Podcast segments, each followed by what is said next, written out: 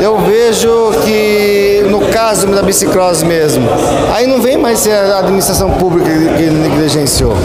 Aí vem o funcionário público.